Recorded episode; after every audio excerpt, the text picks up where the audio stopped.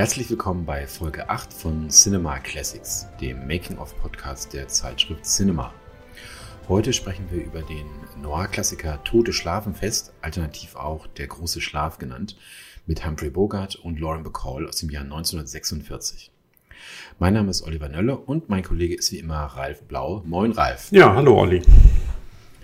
Ja, Tote Schlafenfest gehört ja wohl zu den verwirrendsten Krimis aller Zeiten. Ähm, jedes Mal wieder muss ich mich am Kopf kratzen, denn es gibt ja tatsächlich wohl den einzigen unfreiwillig ungelösten Mordfall der Filmgeschichte. Äh, und dazu natürlich auch noch eine der bekanntesten Anekdoten Hollywoods ähm, und ein Streit am Set. Äh, bis heute weiß man nicht genau, wer denn nun äh, im Film den Chauffeur umgebracht hat. Äh, das liegt daran, dass trotz des Traumpaars Bogart und Bacall äh, der Film fast eineinhalb Jahre lang zurückgehalten wurde und es umfangreiche Nachdrehs gab. Und da ist nämlich die Lösung eines der Mordfälle sozusagen verloren gegangen. Ähm, aber alles der Reihe nach, legen wir einfach mal los und äh, fangen an mit der Romanvorlage. Die ist von Raymond Chandler. Ähm, Viele werden den Namen kennen. Er hat ja insgesamt sieben Philip Marlowe-Romane geschrieben zwischen 1939 und 1958 und hat das äh, Genre des Detektivromans da bis heute geprägt, also bis heute, bis in die Niederung des ZDF äh, Vorabendkrimis, glaube ich, ist diese Figur des Philip Marlowe heute noch spürbar. Und der erste Roman, den er geschrieben hat, hieß Der große Schlaf, finde ich ein absolutes Meisterwerk. Es folgte zumindest noch ein weiteres Meisterwerk, Der lange Abschied, der vorletzte oder letzte von ihm zu Ende geschriebene Roman. Äh, es war die große Zeit der Detective Stories. Äh, und das Schöne an Chandler war ja das, dass er mit äh, der große Schlaf so ein paar Regeln gebrochen hat. Ich nenne das immer so den Anti-MacGuffin. Der MacGuffin ist ja sozusagen die Person oder das Objekt, um das es äh, geht in dem Roman oder in einem Film.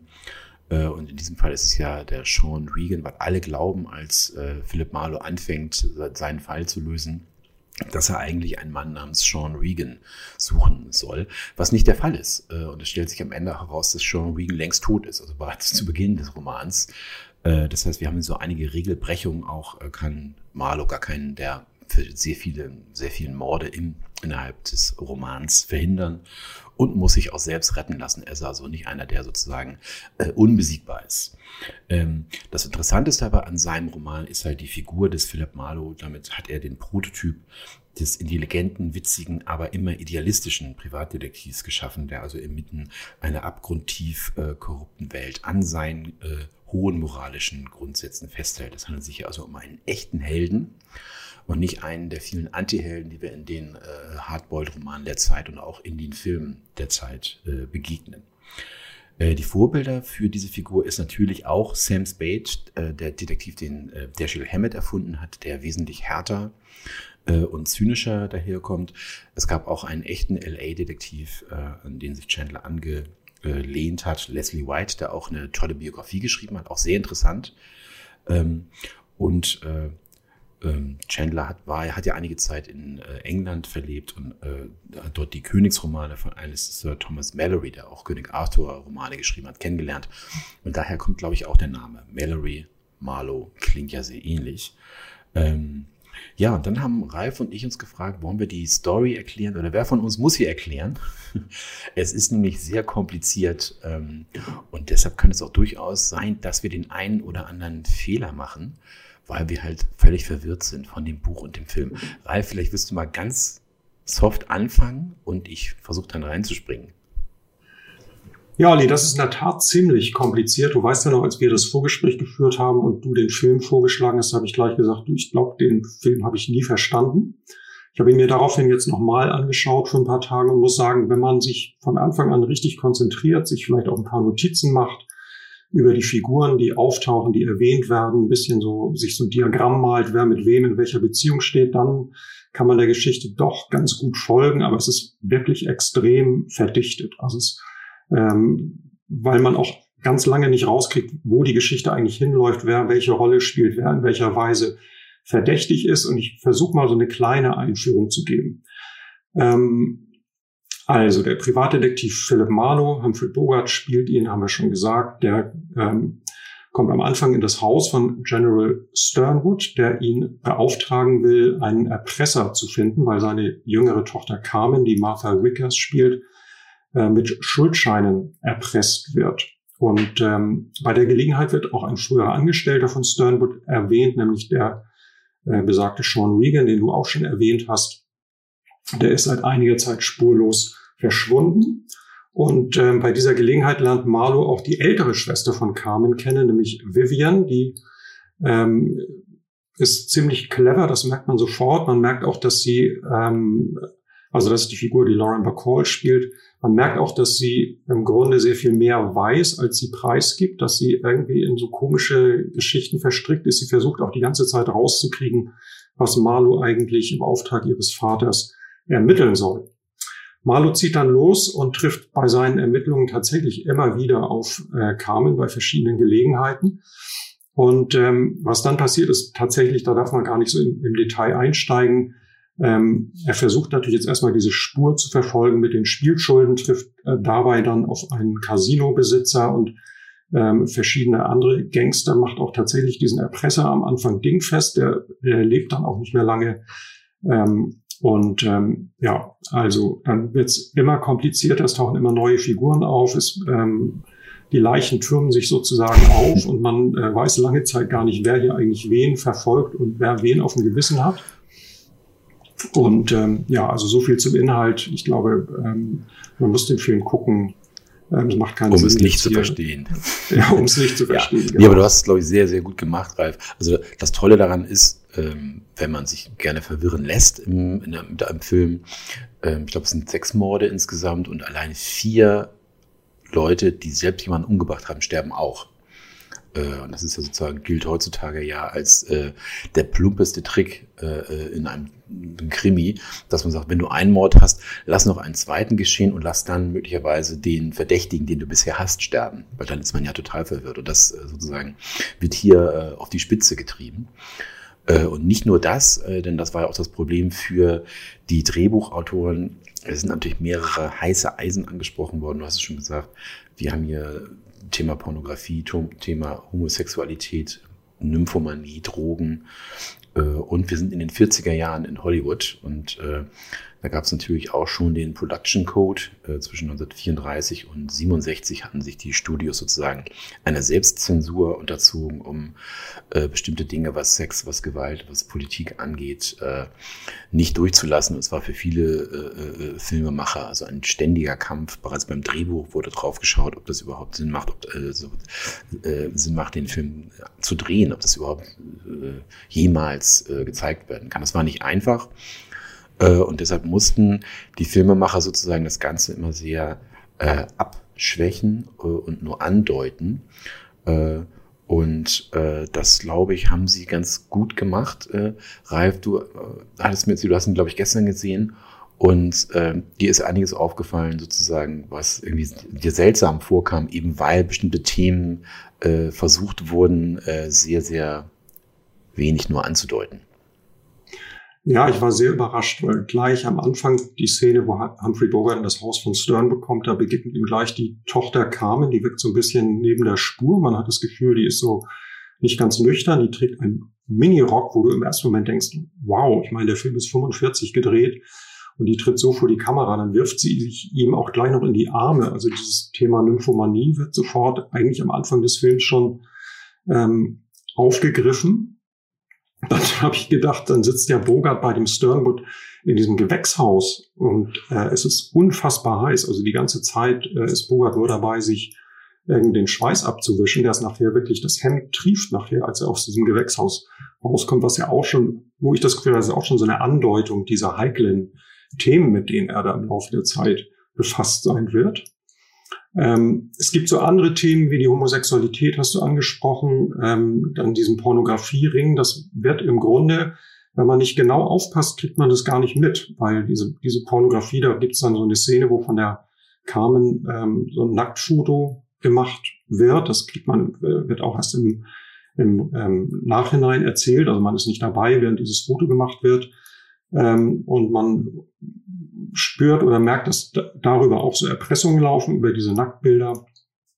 Und ähm, es wird aber nicht so äh, explizit angesprochen. Und auch die Homosexualität der Erpresser ist vermutlich homosexuell.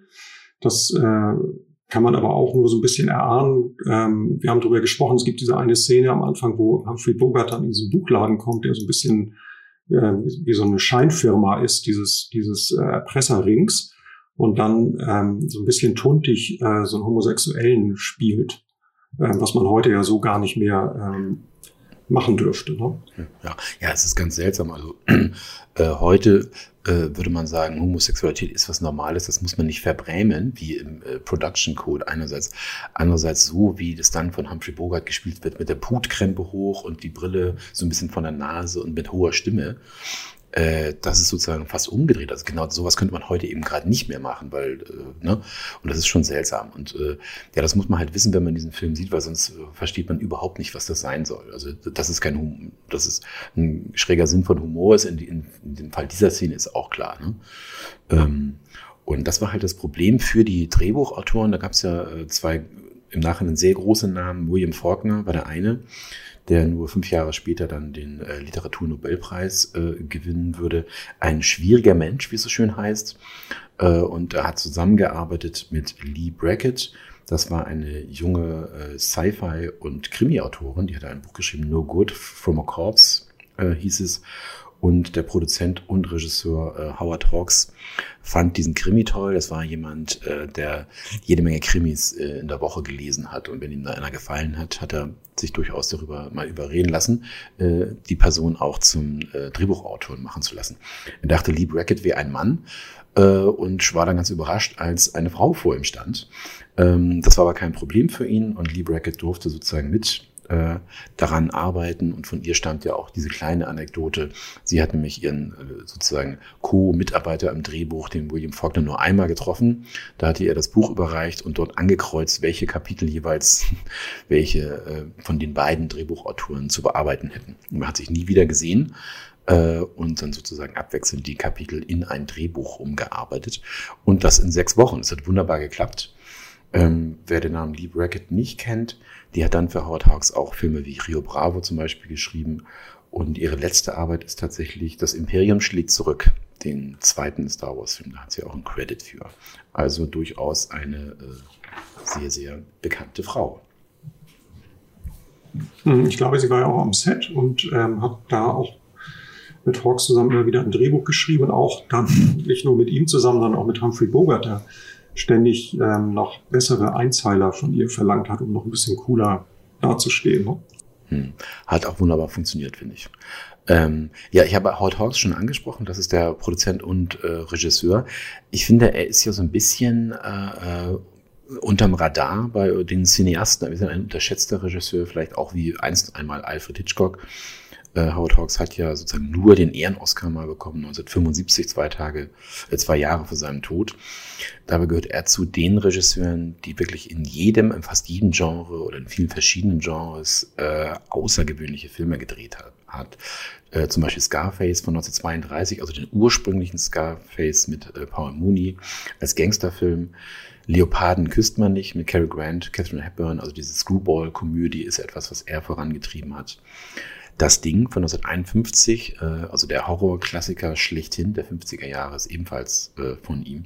Und dann natürlich die ganzen Western mit John Wayne, wie Rio Bravo bis hin zu Rio Lobo 1970. Ähm, tja, Humphrey Bogart ähm, war da schon, äh, ich würde mal sagen, im Zenit seiner Karriere. 1942 hat es Casablanca gegeben, der Kultfilm schlechthin. Ähm, dabei war er ja durchaus ein Spätentwickler. Kann man den so bezeichnen, Ralf? Ja, ne? Ja, auf jeden Fall. Also im Grunde, wenn du sagst, es war so der Zenit seiner Karriere, der war ja tatsächlich äh, relativ kurz, hat ja mit, wie du sagst, mit Casablanca, das war im Grunde so sein großer Durchbruch. Das war 42, hat bis dahin ja immer eher so Nebenrollen gespielt in den äh, Gangsterfilmen, den Cagney-Filmen, anderen, anderen zusammen, wo er eigentlich, ähm, wenn du die Filme heute siehst, dich wunderst, dass er so kleine Rollen gespielt hat. Ähm, da muss man dann realisieren, dass das eben ähm, am Anfang seiner Karriere war. Und dieser Anfang war tatsächlich für ihn ziemlich lang. Er ist dann erst in den 40er Jahren so richtig durchgestartet und in den 50er Jahren dann ja schon früh verstorben. Das heißt, er hat eigentlich so, wenn man bedenkt, dass er so ein Kultstar ist, bis heute äh, ist eigentlich interessant, dass er so ein, dann doch eine vergleichsweise kurze Karriere hatte. Ne? Und doch sehr ja, ähm, festgelegt war auf dieses Genre des Film Noir, dann nachher mit äh, Gangster in Key Largo und so. Das sind ja so seine bekanntesten Filme dann eigentlich. Ne? Mhm. Er hat quasi das äh, ein Jahrzehnt, die 30er Jahre, immer neben äh, James Cagney oder Edward G. Robinson gestanden und ungefähr in der Mitte des Films dann ein paar Kugeln aufgefangen äh, und äh, ist gestorben. Also er hat ja auch Medizin studiert in Yale, ist dann aber gefeuert worden, hat viel Broadway gemacht. Ähm, und hat dann einen wunderbaren äh, Gangsterfilm, Der versteinerte Wald 1936 gedreht. Da hat er auch sozusagen die Mithauptrolle als Bösewicht. Das hat ihn, das hat ihn sehr geprägt und das äh, Bild auch von, von Humphrey Bogart. Mhm.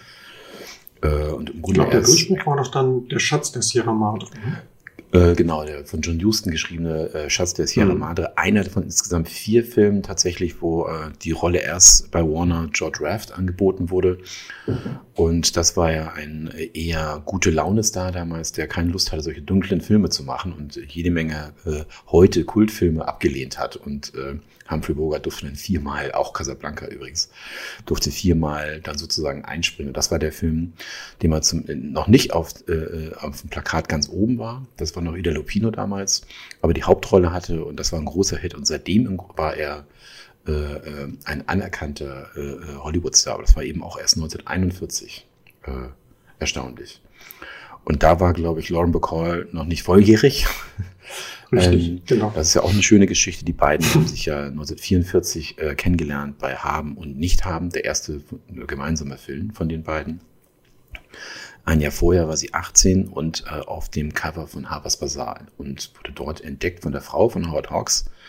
Der hat sie so ein bisschen unter seine Fittiche genommen äh, und versucht, einen Star aus ihr zu machen und sie halt in diesem Warner-Film damals haben und nicht haben äh, untergebracht. Und das war sozusagen auch ihr Durchbruch äh, ein toller, frecher Film, ein toller, frecher Auftritt, äh, die Verfilmung des äh, Hemingway-Romans. Und wie gesagt, der erste von vier gemeinsamen Filmen, die ich alle sehr mag. Haben und nicht haben ist der erste. Äh, dann äh, folgte ihm äh, Tote Schlafenfest. Äh, auch ein Film, den ich mag, ist Die Schwarze Natter von 1947 nach David Goodis ähm, ein äh, Film noir, der so ein bisschen unterm Radar läuft und auch nicht richtig funktioniert, weil die Hälfte des Films ähm, Bogart einen Verband um den Kopf hat und man nur seine Stimme hört. Ähm, Im Roman funktioniert das super, äh, im Film leider nicht. Und dann, du hast schon angesprochen, der vierte und letzte, dann Gangster in Kilago. 1949, mhm. das Gangsterdrama äh, mit Edward ich Sean ja Robinson. Tatsächlich haben und nicht haben im Kino gesehen. Und zwar nicht 1944, so alt bin ich dann doch noch nicht. sondern Mitte der 80er. Da gab es so eine Renaissance des Film Noir und Haben und Nicht Haben wurde da regelrecht wiederentdeckt. Der lief in den Programmkinos. Ähm, und es gab so eine ganze Reihe von Filmen, lustigerweise, die so in den 80ern dann im Studentenkino wiederentdeckt wurden. Ich erinnere an die Heinz-Erhardt-Filme, die plötzlich total populär waren. Dann Billy Wilders 1, 2, 3, aber eben auch Haben und Nicht Haben. Und das hat so eine ganze Welle von ähm, Film Noir Wiederaufführungen ausgelöst und dadurch bin ich eigentlich mit diesem Genre so richtig intensiv in Kontakt geraten. Die liefen ja damals auch im Nachtprogramm des Fernsehens rauf und runter, aber dass man sie dann tatsächlich nochmal im Kino sehen konnte, war wirklich toll. Dann kam äh, Out of the Past, ähm, Goldenes Gift heißt er auf Deutsch mit Robert Mitchum und äh, Kirk Douglas. Damals lief der auch nochmal im Kino und ähm, das sind für mich eigentlich so die, die ähm, diese großen Film Noir-Filme, so Spur, Spur des Falken und ähm, Gangster in Kilago. Äh, Laura lief damals, glaube ich, auch nochmal im Kino. Also das war, war, war wirklich toll. Das passiert ja heute einfach nicht mehr, ne? dass du so ganze Genres wiederentdeckst und ähm, die dann wirklich nochmal auf der großen Leinwand laufen. Hm. Ja, heute ist es, was die klassische, äh, den klassischen Noir-Zyklus angeht, schwer. Also die 40er, 50er Jahre im, im Kino läuft sowas halt nicht mehr. Es gibt auch noch wenig Programmkinos, die was, sowas zeigen. Ähm, du kannst natürlich das meiste, äh, sofern es nicht ausverkauft ist, auf DVD oder Blu-ray kaufen, aber das ist ja auch eher ein Markt, der gerade am Sterben ist, muss man sagen. Bis auf mhm. einige äh, äh, Intensivkäufer, sag ich mal, ähm, ist, läuft da nicht mehr viel. Und die Streamingdienste zeigen solche Filme halt auch nicht. Ich habe das auch mal äh, so ein bisschen ganz kurz mal versucht anzurecherchieren. Auch meine Top 20 äh, Film Noir habe ich mal durchlaufen lassen. Äh, mal geschaut, davon werden 17 gar nicht gezeigt bei Streaming-Diensten und drei dann äh, als Video on Demand. Also auch da mhm. äh, fällt es schwer. Ne? Ähm, muss man mal sehen, was mit diesen ganzen Klassikern irgendwann noch passiert. Also meine Hoffnung ist, tatsächlich so ein bisschen HBO Max. Das ist der äh, Streamingdienst von Warner, den es in den USA, USA schon gibt. Ähm, und die Hoffnung ist, dass der mal irgendwann nach Deutschland kommt, weil Warner hat noch die Rechte an seinen alten Filmen und das ist einfach heute, heutzutage noch das größte äh, Studio, das es gibt. Und wenn die ihre alten Kracher, sag ich mal, äh, bei HBO Max zeigen, dann ist das wunderbar. Ne? Dann geht das nicht verloren. Dann können sich mhm. Leute, die interessiert sind, sich solche Filme anschauen. Aber zurück zu Tote Schlafenfest. Jetzt geht's um den Dreh. Äh, wir hatten schon angesprochen, ähm, Bogie und Bacall hatten sich kennengelernt bei Haben und Nicht-Haben. Es war natürlich eine Affäre. Äh, Humphrey Bogart war ähm, noch verheiratet mit seiner Gattin Mayo. Man nannte sich immer die Battling Bogarts, weil sie dafür bekannt waren, meistens ähm, im Suff äh, sich öffentlichkeitswirksam zu prügeln. das heißt, so mancher Aschenbecher ist am Schädel von Boogie kaputt gegangen. Mhm. Ähm, und die Affäre ging weiter äh, bei ähm, Tote Schlafenfest. Es war so ein bisschen on and off. Ähm, Bogart hat nochmal versucht, ähm, seine Ehe zu retten und sozusagen während des Drehs für drei Wochen plötzlich äh, die Beziehung mit äh, Bacall beendet. Ähm, und ähm, wie es dann ausging, weiß man am Ende. Ne? Ähm, überhaupt der äh, Alkoholkonsum von Bogart hat er auch äh, Geschichte geschrieben. Es hieß immer so, dass er meistens ähm, in der Mittagspause so fünf oder sechs Whiskys getrunken hat. Äh, das war natürlich bei der Arbeitsweise auch von äh, Howard Hawks etwas schwierig, denn ähm, der Mann ließ es am Set eher locker angehen. Es war also nicht so, dass vielleicht morgens um acht äh, 25 Takes von irgendeiner Szene gedreht wurden, sondern man setzte sich erstmal zusammen mit dem ganzen Team und äh, hat versucht, die Charaktere auseinanderzunehmen, zu sagen, was könnte jetzt passieren, wie würde diese Szene aussehen. Und erst so gegen nachmittags äh, mussten dann die Beleuchter langsam mal das Licht anmachen und die Kamera wurde angestellt. Ähm, äh, ist den Film nicht anzumerken, muss man sagen. Ne? Also gerade bei solchen äh, Western äh, oder so, da sieht man jetzt nicht irgendwelche Lockerheit hinter am Set. Und Jack Warner, der allmächtige Chef des Studios, hat dann ja auch ein Telegramm geschrieben und gesagt, man hört, äh, ihr hättet Spaß am Set, das muss sofort aufhören. Mhm. Genau, keine Arbeitsdisziplin. Mhm. Nicht so schön äh, für Howard Hawks am Set war auch seine finanzielle Situation. Da gibt's äh, Gerüchte, er hatte wohl sehr, sehr hohe Spielschulden. Und das Überraschende war, obwohl ähm, Tote Schlafenfest äh, deutlich mehr Drehtage als äh, veranschlagt brauchte, ist er unter Budget geblieben und es das heißt, dass er wohl einiges vom Budget abgezwackt hat, äh, um seine Spielschulden zu zahlen. Das sind auch fast alle Szenen äh, im Studio gedreht. Also das ist etwas, was man dem Film auch heute anmerkt. Das ist ein klassischer Studiofilm ist, dass also wenig draußen gedreht wurde. Etwas, was für die späteren Noir-Filme eigentlich dann äh, prägend war. Ne? Also wenn man jetzt sieht 1946, dann hätte man gedacht, das ist eigentlich eher ein Film, der draußen auf der Straße gedreht wurde. Das war nicht der Fall. Ja, dann gab es ja, äh, mhm, glaube ich, viele Diskussionen um das Ende des Films. Ne? Ähm, ich glaube, Hawks hat erstmal einen Film abgeliefert, der dann ähm, bei der Zensurbehörde glatt durchgefallen ist, weil die gesagt haben, ähm, so geht's nicht. Und er hat dann, glaube ich, verschiedene Vorschläge gemacht, wie man äh, den Film zu Ende bringen kann. Und äh, die kamen, glaube ich, alle nicht so gut an. Das können wir einmal kurz äh, Revue passieren lassen. Ähm, ich glaube, in der ersten Drehbuchfassung war es so, dass die Carmen Sternwood, ähm, ich glaube, wir können ruhig spoilern. Ich weiß nicht, das muss es glaube ich. glaube, das kann man ruhig sagen, weil aus eigener Erfahrung, ich habe den Film schon zehnmal gesehen und jedes Mal, wenn ich ihn wieder anmache, frage ich mich, wer war nochmal der Täter oder die Täterin? Ich habe es jedes Mal wieder vergessen. genau. Ja. Also es kommt irgendwann raus, dass sie tatsächlich wohl die Mörderin von Sean Regan ist. Und äh, in der ersten Fassung ist es so, dass sie ähm, am Schluss oder gegen Ende dann den äh, Killern von Eddie Mars diesem ähm, Casino-Besitzer irgendwie die Arme läuft und sozusagen ähm, quasi hingerichtet wird. Ähm, ich weiß gar nicht, warum ist das nicht, war das zu brutal oder warum wurde das abgelehnt? Oder hat er das gar nicht vorgelegt? Ähm, ich glaube, die erste Version hatte er nicht vorgelegt, die haben sie ähm, dann selbst verworfen. Und die, die zweite ah, okay. Version war das dann, dann genau. glaube ich, mit ähm, ja, das war mit der Carmen Sternwood, die von den Gangstern erschossen wird. Ich glaube, das äh, hat das Breen Office damals, so hieß es, äh, nicht durchgehen lassen. Und die dritte Version, wenn ich mich richtig erinnere, war diese Nummer mit dem, mit der Münze, ne, mit dem Münzwurf. Also das wäre auch ein sehr genau. zynisches Ende gewesen, ja. dass halt äh, Philipp Marlowe eine Münze wirft. ähm, ob er die Carmen Sternwood jetzt sozusagen den Killern äh, vorführen soll oder nicht. Äh, und Howard Hawks, der Regisseur, ähm, war dann sehr unzufrieden mit dem Green Office und hat im Endeffekt gesagt, Mensch, wenn ihr jedes Ende, das wir haben, äh, ablehnt, dann schreibt es doch selbst. Äh, und tatsächlich, äh, die Geschichte will es so, dass äh, es dann tatsächlich passiert ist. Dass das Green Office einen Vorschlag gemacht hat für ein Ende, das durchgeht, ähm, nämlich dass Eddie Mars seinen eigenen Killern sozusagen in die Arme läuft. Äh, und erstaunlicherweise, dass äh, die Carmen Sternwood, obwohl sie eine Mörderin ist, freikommt, nicht äh, der Polizei ausgeliefert wird und auch die Vivian, die Schwester, die das Ganze ja gedeckt hat, äh, ebenfalls nicht äh, ins Gefängnis kommt. Und Ralf, das kann man sich eigentlich ja nur erklären, dass selbst das Green Office, äh, die Zensurbehörde, so verwirrt war, dass sie äh, selbst nicht gemerkt das haben, äh, dass sie hier gerade ja. den Täter freilassen ja. am Ende des Films. Ne? Ja.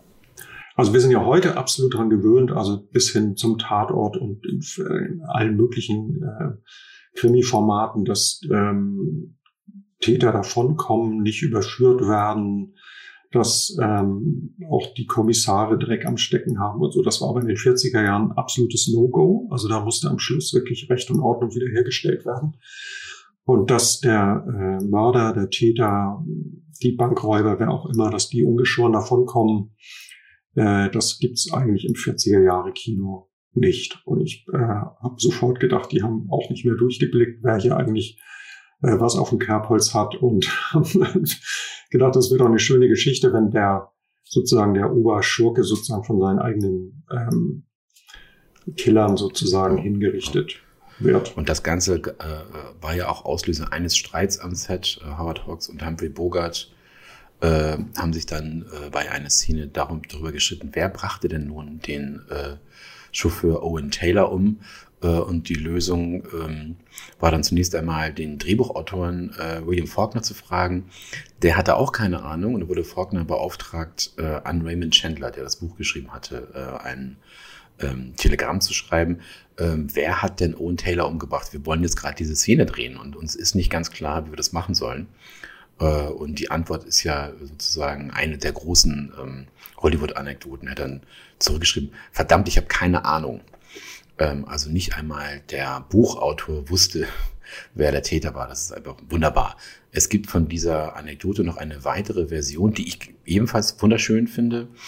Äh, Robert Mitchum hat nämlich mal viele Jahre später, er hat äh, ja auch noch zwei, äh, zweimal Marlowe gespielt ähm, in Kinofilmen, gesagt, dass er in dem Augenblick dabei war, als dieses ähm, Telegramm äh, Raymond Chandler übergeben war. Sie saß nämlich in einem Hinterzimmer äh, eines Bücherladens, in dem Alkohol verkauft wurde und haben da also ihre Drinks äh, getrunken und dann kam halt dieses Telegramm und nach der Version von Robert Mitchum wäre es so gewesen, dass irgendjemand, der daneben saß, gesagt hat zu Raymond Chandler, schreib doch einfach, wenn es dir nicht einfällt, schreib doch einfach oder sag dir doch einfach zurück, verdammt, ich habe keine Ahnung, das ist auch lustig. Äh, und ja, möglicherweise ist es auch so gewesen. Ich habe das Buch gelesen und tatsächlich bin ich auch der Meinung, im Buch weiß man es nicht.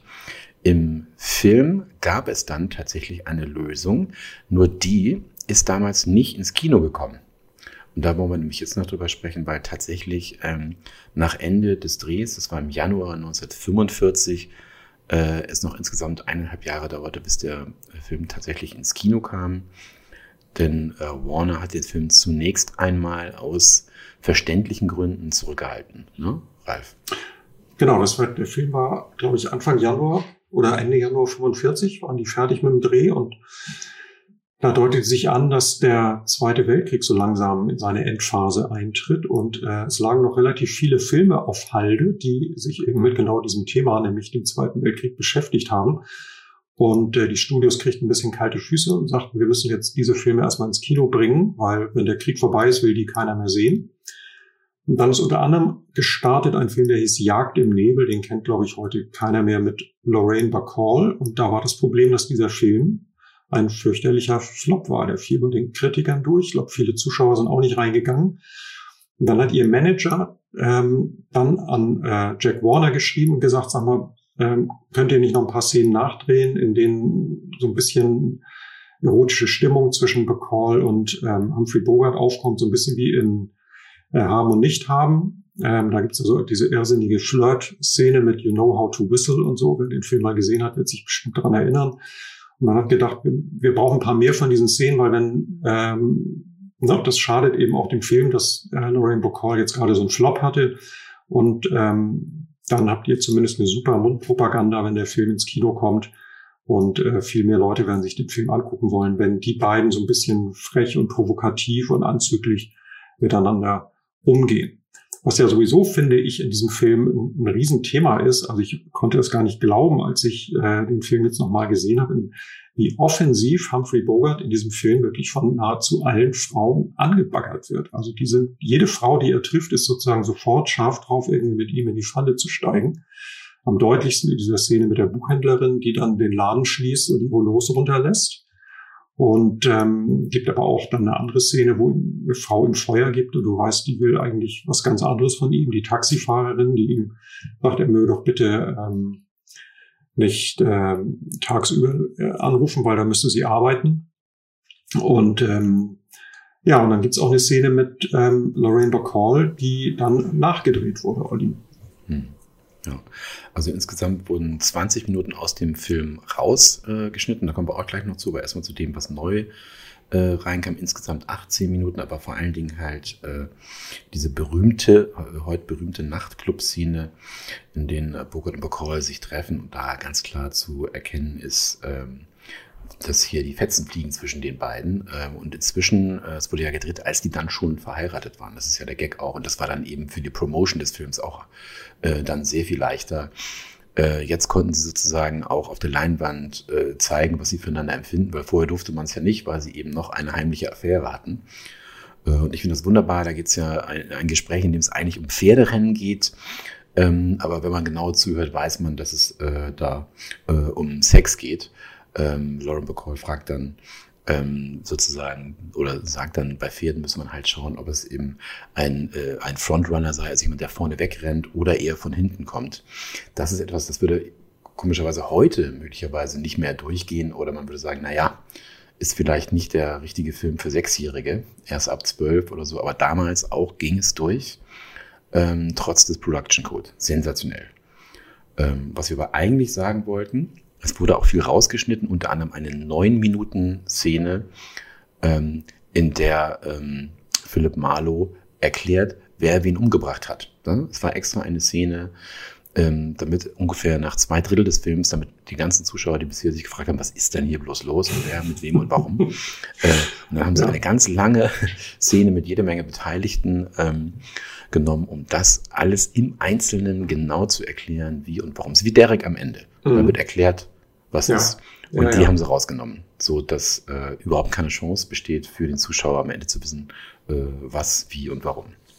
Ich bin da immer ehrlich gesagt sehr zwiespältig. Es gibt es gibt's ja relativ oft, auch in Kinofilmen, die gerade so verwickelt sind, wo du dann am Schluss das Gefühl hast, so, ach, ich glaube, ich habe so gerade kapiert und dann kommt noch mal diese Szene, wo dann noch mal alles erklärt wird und du kannst noch mal so ein bisschen abgleichen, habe ich wirklich alles richtig verstanden. Ähm, es ist immer sehr plump, finde ich, diese Art der Auflösung am Schluss. Also da wird dann so für die Doofen, auf gut Deutsch gesagt, wird nochmal zusammengefasst, was eigentlich passiert ist. Ähm, auch wenn man selber natürlich dann sozusagen mit einem guten Gefühl rausgeht und sagt, okay, ich habe es doch verstanden. Äh, dramaturgisch ist die Auflösung natürlich äh, immer sehr platt und brachial und ich vermute auch, dass Howard Hawks deswegen darauf verzichtet hat, weil das zieht sich natürlich auch endlos in die Länge. Ich glaube, Hitchcock hat es auch ein paar Mal gemacht und das dann auch bereut. Ähm, es gibt ja einen Hitchcock-Film am Ende oft auch, ich glaube in Psycho, ähm, gibt es so eine lange Erklärung nochmal am Schluss, ähm, wo so das ganze Wesen von Norman Bates erklärt wird und welche psychischen Probleme er hat und so. Und das äh, wird ja von der Kritik gemeinhin auch als immer als relativ schwache Auflösung begriffen. Ne? Ja, mir reicht's aus, wenn der Stuhl sich umdreht. Bei Psycho am Ende. Mhm. Dann muss ich dir noch erklärt haben, was los ist. Ja. Ja, ja und da stellt sich natürlich die Frage, ähm, Philipp Marlowe ist ja nicht nur einmal äh, äh, sozusagen äh, eine Kinofigur geworden. Es gibt insgesamt acht äh, Kinofilme. Ähm, ist Bogey der beste Marlowe oder nicht? Ähm, ich bin mir da durchaus nicht ganz sicher. Ähm, insgesamt, wie gesagt, gab es acht äh, Filme. Und ich finde zwei davon, also wer äh, Marlow, wer Boogie mag, zwei davon kann man tatsächlich empfehlen. nämlich äh, der allererste, äh, die allererste Marlow-Verfilmung von 1944, Mord, mein Liebling, ähm, mit einem Musicalstar, nämlich Dick Powell, der damals eher so auch der gute Launebär äh, äh Hollywoods war und überhaupt keine Lust mehr hatte auf sein, äh, auf sein Image. Äh, und Film Noir, Film Noir war eben das ideale Genre, um ähm, äh, da mal einen Imagewechsel zu machen. Und er hat dann halt den knallharten Brocken äh, Philip Marlowe gespielt und ähm, mit äh, Ironie, mit viel Menschenkenntnis und auch, der hat auch ordentlich zugehauen. Also im Grunde ist die Version von Dick Powell, die, die äh, am nächsten dran ist äh, an dem Roman Marlow. Ähm, falls ihr den mal äh, seht oder sehen könnt, Mord mein Liebling von 1944 mit Dick Powell, absolut mhm. Äh, zu empfehlen. Ja, auch, ja. Es gab dann ganz selten, ja? Mhm, Finde ich auch. Es gab dann ganz seltsame, ja. ja. Es gab ganz seltsame äh, Experimente dann nach Tote Schlafenfest ein Jahr später hat äh, Regisseur Robert Montgomery sich selbst als Marlow in Szene gesetzt und zwar mit subjektiver Kamera. Das heißt, er ist praktisch die ganze Zeit nicht zu sehen. Nur wenn er in einen Spiegel schaut, ein oder zweimal. Äh, sehr interessantes Experiment das aber im Endeffekt zeigt, das ist nicht durchzuhalten, weil das ist äh, sehr, sehr schleppend. Und jeder weiß, wenn eine Kamera sich schnell bewegt, äh, nach links oder nach rechts, dann äh, kannst du sozusagen als Zuschauer gar nicht richtig mitgehen. Äh, damit kannst du also diese schnellen Bewegungen des Kopfes gar nicht nachahmen. Das hat einfach nicht funktioniert. Die Dame im See von 1947. Ein Film, der es nie nach Deutschland geschafft hat, auch 1947 mit George Montgomery, weder verwandt noch verschwägert, glaube ich, mit Robert. Ähm, da war dann ähm, The Pressure the Bloom, heißt der, ähm, eine Verfilmung des äh, Romans Das hohe Fenster. Ähm, das war dann eher so ein bisschen der hübsche, junge, flirtige Marlow. Nicht weit weg von Cary Grant. Ähm, und das war ja immer Chandlers Wunschkandidat mhm. für äh, Marlow. Finde ich interessant. Wäre ich jetzt nicht drauf gekommen. Ne? Äh, sogar James Garner hat einmal Marlow gespielt, 1969, in Der Dritte im Hinterhalt. Das ist aber eher so ein bisschen sehr, sehr, sehr, sehr ironisch. Das ist der erste Farbfilm mit ein bisschen Slapstick drin. Also das passt überhaupt nicht äh, zur Figur Marlow. Und ein weiterer Tipp äh, finde ich ganz toll von 1973. Der Tod äh, kennt keine Wiederkehr. Eine Verfilmung von Der lange Abschied mit Elliot Gould. Äh, Rod Altman war der Regisseur und das hat so ein bisschen die Coolness und die Atmosphäre ähm, der 40er in die 70er hinein transportiert, transportiert. Also auch ein Farbfilm, kann man sich sehr gut anschauen. Und dann, ich hatte es vorhin schon angesprochen, hat auch Robert Mitchum zweimal äh, Maler gespielt, einmal in Fahrt zur Hölle, Liebling 1975, ähm, der sogar noch sehr gelungen ist. Mhm, äh, und auch, dann ja. äh, in Tote Schlafen, besser drei Jahre später, das war ein Remake von Tote Schlafenfest, über den wir heute reden. Äh, und irrsinnigerweise versetzt in, von Los Angeles nach London. Keiner weiß warum. Das macht überhaupt, es ergibt überhaupt keinen Sinn. Ähm, das Einzige, was da sozusagen anschaubar ist, ist James Stewart in seiner letzten Rolle als General Stonewood. Aber es ist noch nicht ganz zu Ende mit den Marlow-Verfilmungen. Äh, tatsächlich wird es einen neunten Kinofilm geben. Äh, der wird mich gerade gedreht. Der heißt Marlow äh, nach dem Roman Der Blonde, äh, nee, Die Blonde mit den schwarzen Augen von John Benville 2014. Das ist also ein äh, Roman, der von den ähm, Nachfolgern äh, von Raymond Chandler von seinem Estate ähm, genehmigt wurde. Der super ist, ich habe ihn gelesen, klasse, wird gerade in Spanien und Irland ähm, äh, gedreht von Neil Jordan interessanter Regisseur, mit Liam Neeson in der Hauptrolle. Und ich glaube, Ralf, das äh, kann ich mir auch sehr gut vorstellen. Liam Neeson als ein etwas gealterter Marlow. Ich kann mir das in der Tat sehr gut vorstellen. Also finde, Liam Neeson ist ein guter Typ dafür. Überhaupt ist dieses Genre ja überhaupt nicht so richtig tot zu kriegen. Es gab ja eigentlich in jedem Jahrzehnt immer wieder so kleine so ein bisschen so ein Aufflammen des Film Noir in den 70ern mit Chinatown, dann in den 90ern ein Film, der gar nicht so bekannt ist. Der hieß im Original mal Holland Falls, äh, nach eigenen Regeln auf Deutsch von Lee Tamahori. Unter anderem mit Nick Nolte. Dann gab's LA Confidential. Ging alles so ein bisschen in diese Noir-Richtung. Also ich bin sehr gespannt darauf, wie man das heute umsetzt, wie nah man auch wieder sozusagen dieser Originalstimmung kommt oder wie sehr man das modernisiert. Also bin durchaus neugierig, was dabei rauskommt. Ja, und wer Interesse hat an aktuellen Neo-Noir-Filmen, der kann auch mal äh, sich die neue Cinema anschauen. In Heft 1 kommt am nächsten Freitag raus. Da reden wir oder da schreiben wir über Nightmare Alley. Das ist äh, ein Film von Guillermo del Toro, der eine neue Version eines Films von 1947 ähm, vorlegt, die sehr, sehr interessant ist, sehr toll ist. Wir haben da ein Interview mit äh, Guillermo del Toro, der darüber spricht, was für ihn äh, Film Noir ist und Neo-Noir. Ähm, Wen es interessiert. Ähm, ja, und damit sind wir schon wieder am Ende äh, mhm. dieser Sendung, der achten Folge. Ähm, falls ihr Fragen, falls ihr Anregungen habt, das war bisher sehr schön, ähm, dann schreibt doch bitte eine Mail an podcast.cinema.de. Und fürs nächste Mal haben wir uns einen fetten Western ausgedacht. Ralf, was machen wir da? Ja, den Klassiker, den äh, kein US-Klassiker, sondern ähm, sozusagen den Klassiker des Italo-Westerns. Spiel mir das Lied vom Tod von Sergio Leone. Ja, wunderbar. Dann bis zum nächsten Mal und tschüss. Und tschüss.